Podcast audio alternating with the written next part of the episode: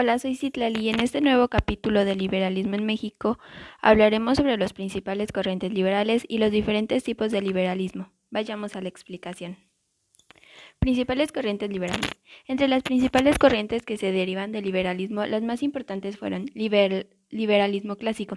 El liberalismo clásico pone el énfasis principal en garantizar la libertad del individuo al limitar el poder del Estado y maximizar el poder de las fuerzas del mercado capitalista, como una respuesta a la revolución industrial y a la urbanización en el siglo XIX en Europa y en los Estados Unidos. Minarquismo.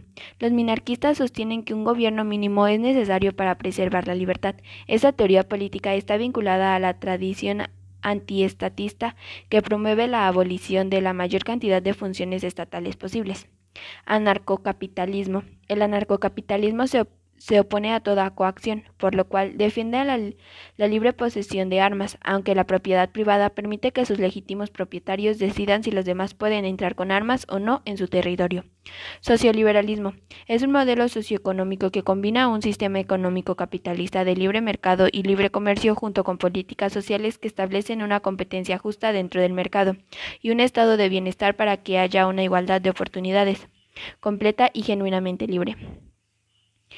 Diferentes tipos de liberalismo. Los diferentes tipos de liberalismo se clasifican en base al aspecto en el que dicho liberalismo trata de influir, es decir, si estos tratan de centrarse en lo económico o en lo político. Los diferentes tipos de liberalismo son liberalismo económico, basado en la limitación del Estado en las relaciones económicas que mantienen los agentes económicos. Liberalismo social, fundamenta en la defensa de la libertad en las relaciones sociales. Y liberalismo político, que está basado en la soberanía del pueblo para elegir a, sus representantes.